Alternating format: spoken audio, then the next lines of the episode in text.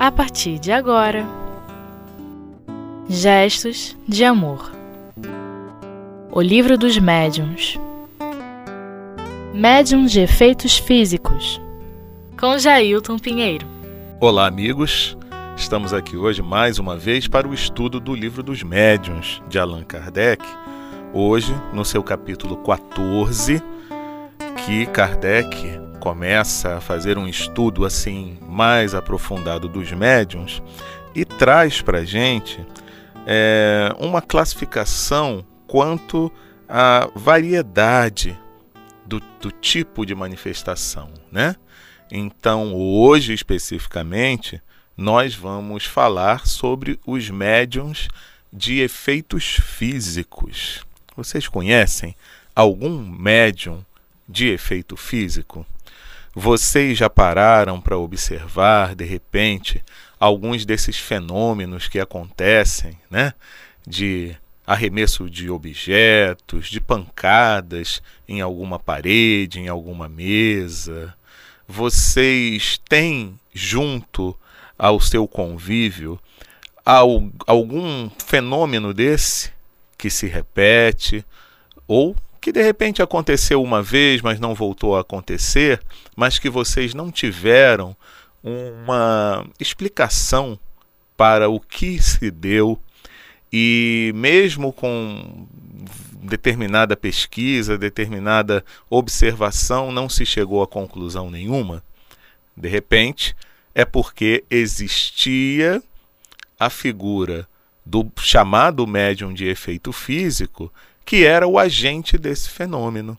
Vamos ver o que Kardec nos fala sobre isso aqui no início do item 160 do Livro dos Médiuns. Ele diz assim: Os médiuns de efeitos físicos são mais particularmente aptos para produzir fenômenos materiais, tais como os movimentos dos corpos inertes, os ruídos, etc podem ser divididos em médiums facultativos e médiums involuntários. Então vamos ver aqui o que, que Kardec, né, mais uma vez, reforça nessas duas condições aqui, né, quando ele divide uh, os médiums de efeitos físicos em facultativos e involuntários. Ele diz que os médiums facultativos são aqueles que tenha consciência de seu poder e que produzem fenômenos espíritas por ato de sua própria vontade. Então vejam, eles sabem que são possuidores dessa capacidade. Então, eles se organizam para que em determinados momentos, em determinado dia, em determinado horário, ele possa fazer com que essa sua faculdade ela possa ser direcionada segundo a sua vontade e segundo a possibilidade que os espíritos que vão auxiliar na produção desses fenômenos tenham. Então veja só. Kardec ainda diz que esta faculdade, embora inerente à espécie humana, como já dissemos, está longe de existir em todos no mesmo grau. Mas, se há poucas pessoas em que ela é absolutamente nula, as que estão aptas a produzir os grandes efeitos, tais como a suspensão dos corpos pesados no espaço, a translação aérea e principalmente as aparições, são mais raras ainda. Então aqui a gente vê o que? A gente aprende que a mediunidade está radicada no organismo.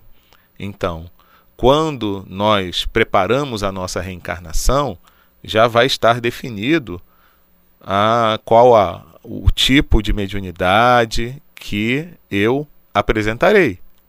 Né? Então, por exemplo, a mediunidade de efeitos físicos. Então, eu vou ter uma cota de fluido adequada à produção desses fenômenos já definido no meu mapa reencarnatório. Então, o meu corpo físico ele vai ser preparado com essa cota fluídica para que eu possa ser apto a produzir esses fenômenos.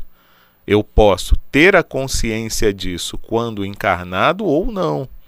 Então, no caso dos médiums facultativos de efeitos físicos, eles sabem que são possuidores dessa capacidade. Então, eles trabalham esse fluido segundo a sua vontade para que esses efeitos possam ser controlados. Eles aconteçam, mas de forma controlada. E aí o que ele diz. É uma capacidade que é, de certa forma, rara. Você não vê aí na grande maioria das pessoas essa capacidade, né? Então é por isso que, graças a Deus, nós não vemos o tempo todo por aí objetos voando, ruídos estranhos acontecendo, né? Porque senão a gente ficaria meio doido, né? Então, esse tipo de mediunidade é considerado uma mediunidade rara. E aí, os efeitos mais simples são os de rotação de um objeto, pancadas consequentes do levantamento deste objeto, ou na sua própria substância. Sem atribuir uma importância capital a esses fenômenos, recomendamos não negligenciá-los. Eles podem proporcionar observações interessantes e auxiliar a convicção. Porém, deve-se notar que a faculdade de produzir efeitos materiais raramente existe naqueles que possuem meios mais perfeitos de comunicação, como escrita ou a palavra. Geralmente, a faculdade diminui num sentido à medida que se desenvolve num outro. E aí é aquela observação que a gente já viu que Kardec faz ao longo dessa obra, como de outras obras também, e que ele não se cansa de repetir, né? Que na realidade o, o médium de efeito físico que se presta a esse tipo de fenômenos, de pancadas, ruídos, arremesso de objetos e tudo mais, isso tem uma objetivo, um objetivo. Né? Então, normalmente é o de chamar a atenção. É fazer com que as pessoas que presenciem esses fenômenos, elas se liguem que há alguma coisa por trás disso tudo. Né? E até mesmo os próprios fenômenos espíritas, inicialmente observados por Kardec, fizeram com que ele próprio se preocupasse em pesquisar o que, que tinha por trás disso. Né? O que estava acontecendo por trás disso tudo. Mas o fenômeno por si só, ele já não vai ser mais útil para aquele que já tem essa convicção e que tem a condição de utilizar-se de outros meios para obter as comunicações dos espíritos, porque nós já vimos que comunicações por pancadas, né, comunicações é, desse tipo, mais físicas, mais por efeitos físicos, elas têm uma certa dificuldade de serem traduzidas. Né? Então eu posso utilizar a tipologia, eu posso utilizar a linguagem dos sinais e das pancadas, mas isso aí vai me trazer um certo trabalho, né? Vai ser demorado de eu transmitir uma mensagem do plano espiritual para o plano físico. Então, a partir do momento, como ele diz aqui, que eu tenho a escrita pela psicografia ou que eu tenho a palavra pela psicofonia, é mais fácil a obtenção da comunicação do plano espiritual através desses meios. E aí eu já não preciso utilizar o efeito físico. E aí vale uma observação interessante, mais à frente a gente vai estudar sobre os médiums curadores. Mas nós temos a informação de que muitos médiums que têm essa cota fluídica para efeitos físicos, eles aproveitam esses fluidos de efeitos físicos para a utilização na cura, né, no tratamento espiritual com os passes. Por quê? Se é um fluido que vai produzir é, movimentação física, por que não isso acontecer dentro de certa ordem de fenômenos materiais ligados aos órgãos físicos que produzam uma espécie de cura, né? uma espécie de reorganização celular. Então, isso pode acontecer também, mas isso é um assunto para a gente ver bem mais lá para frente. Né? É só a gente ficar ligadinho aí no, na sequência de programas que a gente vai chegar a estudar essa questão dos médiums curadores. Agora nós vamos fazer um pequeno intervalo e daqui a pouquinho a gente continua com o estudo dos médiums de efeitos físicos.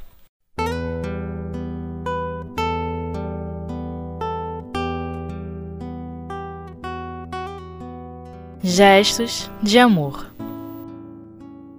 O livro dos médiuns.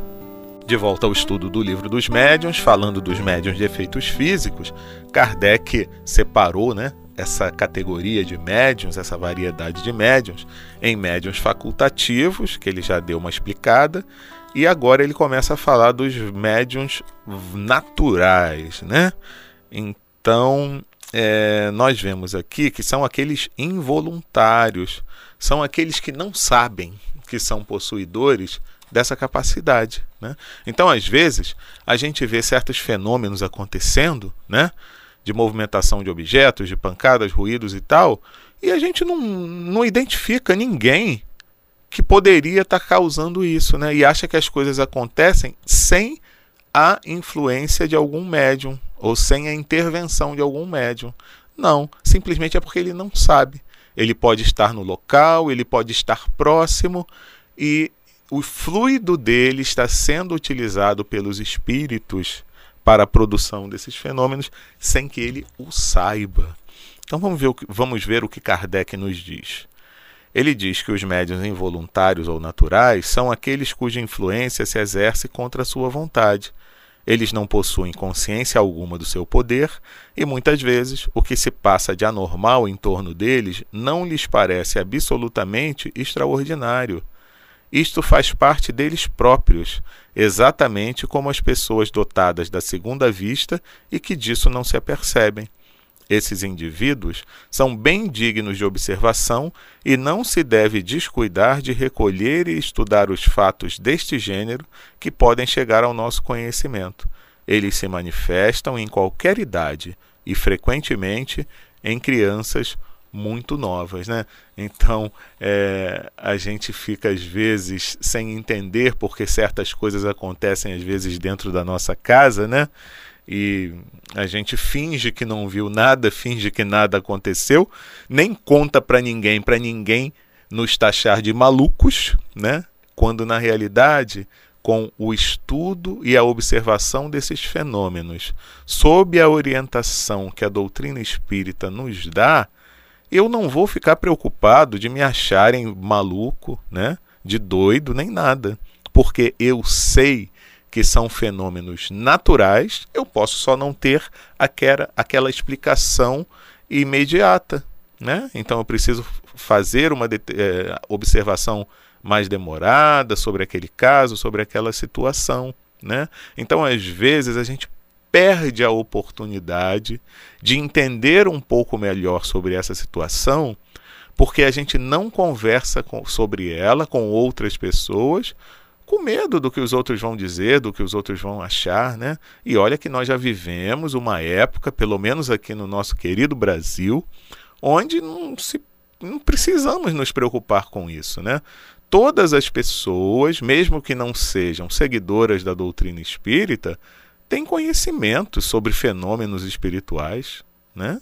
Então, ninguém, pelo menos a grande maioria, não vai ficar preocupado achando que você tem algum desvio, né? Que você, como é que é aquele negócio de você achar que você está vendo coisa aqui, tem alguma coisa errada com esse fulano. Então é encarar esses fenômenos com naturalidade.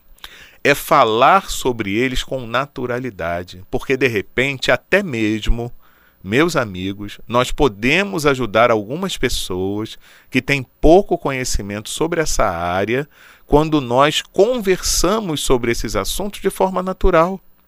Porque às vezes está acontecendo alguma coisa com algum desses nossos amigos, às vezes um colega de trabalho, às vezes um familiar, e eles já estão ficando assim meio preocupados, desorientados, mas eles não falam nada por medo, né, do que vão achar, do que eles estão, do que ele está dizendo, que é besteira, bobeira, que não existe, que ele está inventando. E quando nós conversamos naturalmente sobre esses assuntos com essas pessoas, às vezes elas têm um alívio.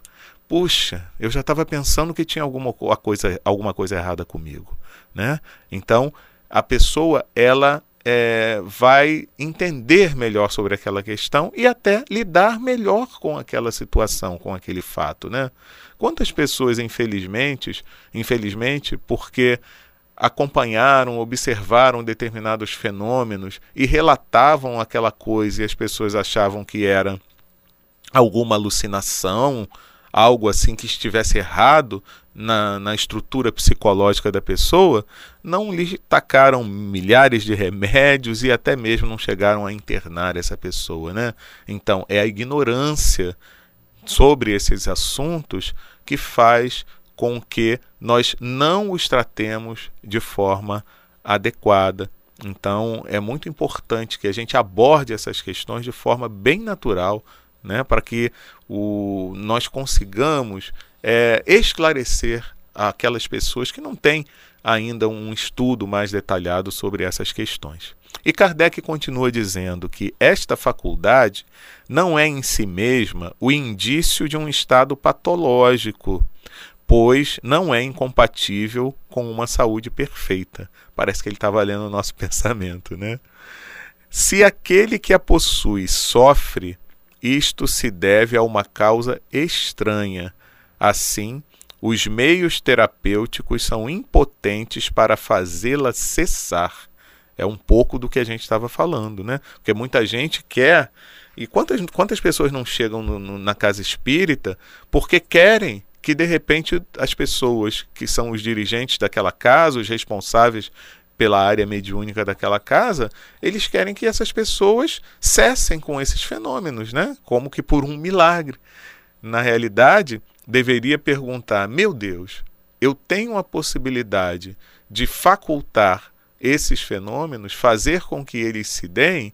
Com que razão, né? Com que objetivo? Como eu posso ser útil na minha vida e na vida das pessoas que estão à minha volta, fazendo com que eu encare esses fenômenos de uma forma útil e produtiva, né?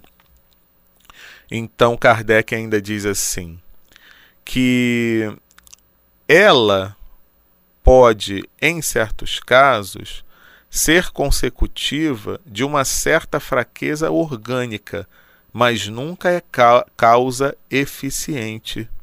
Portanto, não se poderia racionalmente dela conceber qualquer inquietação do ponto de vista higiênico. Ela só poderia apresentar inconveniente se o indivíduo que se tornou médium facultativo faz dela um uso abusivo, porque então haveria nele uma emissão muito abundante de fluido vital e, por conseguinte, enfraquecimento dos órgãos. Então a gente vê. Então, naturalmente, alguém é possuidor dessa faculdade né, de efeitos físicos, é um médium de efeito físico, mas não sabe. Mas a partir do momento em que começa a saber e começa a direcionar esse seu fluido de efeitos físicos para a produção de, de fenômenos, que faça isso de forma sensata, de forma consciente e buscando ser útil e produtivo dentro dos limites que o seu aparelho orgânico lhe concede. Né? Então, alguns médiums terão a possibilidade de se utilizar desse fluido sem que cheguem a um limite das suas forças orgânicas. E outros, às vezes, vão se utilizar com um pouquinho só, usar o seu tempo para essa, essa capacidade, para essa mediunidade, com um tempo menor e já vão se sentir um pouco mais esgotados. Então, até mesmo a experiência e a observação vão dando esse senso, né? É que vai acabar fazendo com que nós consigamos, enquanto possuidores dessa capacidade, saber aonde está o nosso limite, né? Porque, gente, não existe uma forma de comparação muito certa quando eu observo um outro médium e eu mesmo, porque eu tenho que identificar quais são os meus limites e até onde eu posso ir, né? Porque senão, ao invés de auxiliar, eu posso estar prejudicando. Né? E Kardec ainda nos fala que a razão se revolta com, as, com a ideia das torturas morais e corporais a que a ciência algumas vezes submeteu seres fracos e delicados, tendo em vista cientificar-se de que não havia mistificação da parte deles, né?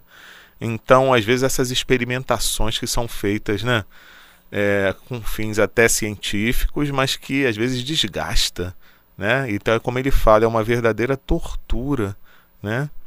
Então, é muito importante que o observador de boa fé, nos diz Kardec, não, não necessita do emprego desses meios, né?